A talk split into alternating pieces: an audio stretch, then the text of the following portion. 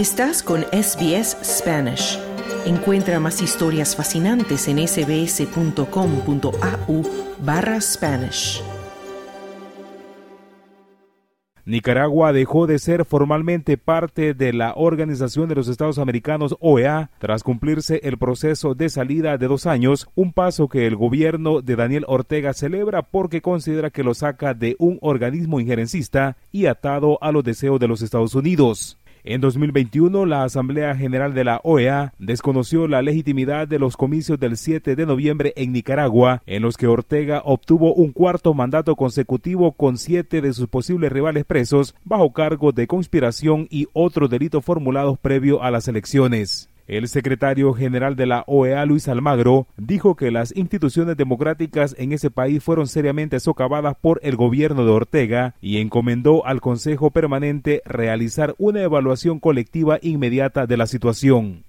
Un proceso electoral limpio, transparente, justo en Nicaragua. Y ese es el camino adelante. Un, proceso electoral sin presos políticos, un proceso electoral en el cual estén dadas las, máximas garantías. La Carta Democrática Interamericana fue adoptada el 11 de septiembre de 2001 en Lima, Perú. Es un instrumento de la OEA para garantizar el respeto de la democracia representativa en los países miembros. Para las autoridades nicaragüenses, la OEA tuvo una actuación parcializada en la crisis que estalló en 2018 cuando protestas antigubernamentales y choques con oficialistas dejaron unos 300 muertos, según organizaciones defensoras de los derechos humanos. Por tanto, el canciller Denis Moncada denunció supuestas actitudes injerencistas de la OEA.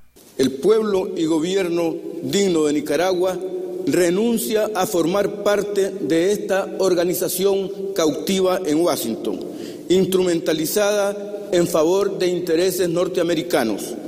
En reacción, Amnistía Internacional alertó que la denuncia de la Carta de la OEA acentuaba la desprotección de las víctimas de violaciones de los derechos humanos, sus familiares y de la sociedad nicaragüense en general. En tanto, el gobierno de Daniel Ortega inauguró en la sede de la OEA en Managua la denominada Casa de la Soberanía, en la que estudiantes universitarios serán formados en doctrinas como el antiimperialismo. La OEA es un instrumento del imperio que está montado sobre un pantano y ahí se va hundiendo, porque los pueblos no respaldan a ese organismo. Al cumplirse los dos años de haber denunciado la carta de la OEA, el canciller Denis Moncada celebró que Nicaragua esté fuera del organismo hemisférico. Nicaragua, su pueblo y su gobierno de reconciliación y unidad nacional quedan desligados, desvinculados de esa organización injerencista, instrumento de intervención del gobierno unipolar y hegemónico decadente de los Estados Unidos de Norteamérica. Por su parte, el secretario general de la OEA, Luis Almagro, dijo que continúan vigentes las responsabilidades del Estado de Nicaragua en derechos humanos.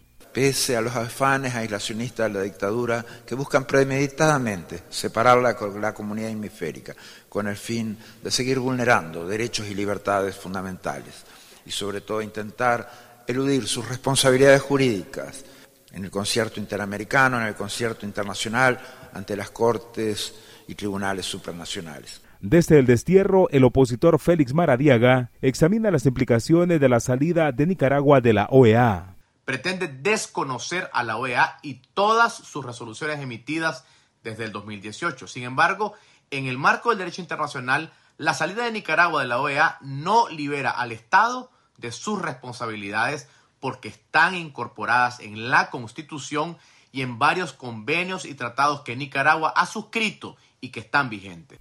El retiro de Nicaragua de la OEA también afectaría al país en términos económicos, según Héctor Mairena, experto en relaciones internacionales, quien plantea que esto conlleva a que posiblemente el Banco Interamericano de Desarrollo, el Banco Centroamericano de Integración Económica y otras entidades bancarias que brindan préstamos al Estado nicaragüense cierren este financiamiento al gobierno de Daniel Ortega que estará aislado y que no tiene una legitimidad ante la comunidad internacional. Para SBS Audio informó Wilfredo Salamanca.